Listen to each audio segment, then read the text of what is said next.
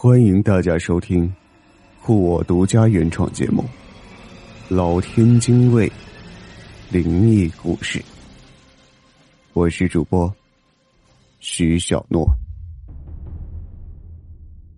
我外祖父家以前住在天津市的虹桥区。记得小时候，我那去世多年的外祖父，他的坟被雨水冲塌了。外公张罗着迁坟，家里请来了一个阴阳先生。这个故事就是阴阳先生和我说的。他有一次也是去迁坟，死了的是一个女人，这家人的儿媳妇。他刚生下一个儿子，上一刻还和别人说话，不多会儿。就说的有一些莫名其妙的话，就像是在给自己安排后事一样。她小姑子看到情况不对，就喊她丈夫，然而还是迟了。她大出血去世了。可是，这个女人下葬后，家里就没有消停过，怪事不断。有个懂行的。就让他家赶紧迁坟。在嫂子活着的时候，是经常和小姑子睡一起。丈夫出去打工了，他家小姑子在嫂子死后，还是能经常感觉到他嫂子就在他身边睡着。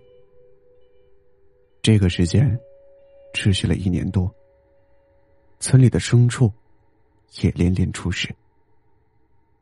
这个阴阳先生去了以后，独自住在嫂子的那个屋里，睡到后半夜的时候，他就看到门口走来一个女人，格子上衣，黑色裤子，长长的头发梳成一条很粗的麻花辫，直接就朝他扑了过来。阴阳先生反应也挺快。一个鲤鱼打挺，就起来了。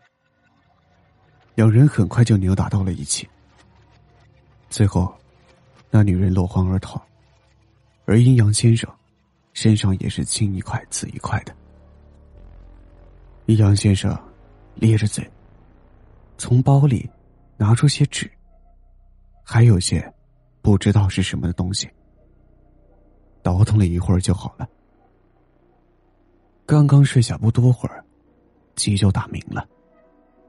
早上起来后，阴阳先生就问这个女人的家属：“他家媳妇儿是不是格子上衣、黑裤子、头发很长、梳着麻花辫？”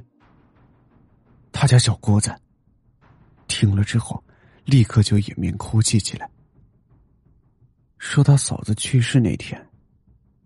的确是穿的那身。阴阳先生没有见过那个嫂子。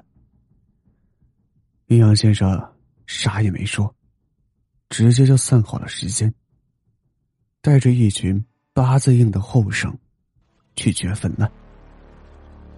倒腾到了中午，就把棺材提出来了。阴阳先生按算好的时间，让直接开棺。棺材打开后，这个女人仿佛只是睡着了一样，唇红齿白，还是和刚刚去世的时候一样，完全没有死去的肉体僵硬。阴阳先生让把棺材直接对着太阳光摆，必须让太阳照到全身。当太阳。照到脸上的时候，皮肤以肉眼可见的速度变黑发臭。到了下午看的时候，棺材里只剩下一副穿着衣服、发黑的骷髅。到了后面，又找了一个地址下葬了。后来，一切太平了。那家人家里又恢复了遗忘的宁静。今天的故事就讲到这里了，感谢大家的收听。点击订阅按钮，可在第一时间收听节目的最新内容。我是主播徐小诺，我们下期节目再见。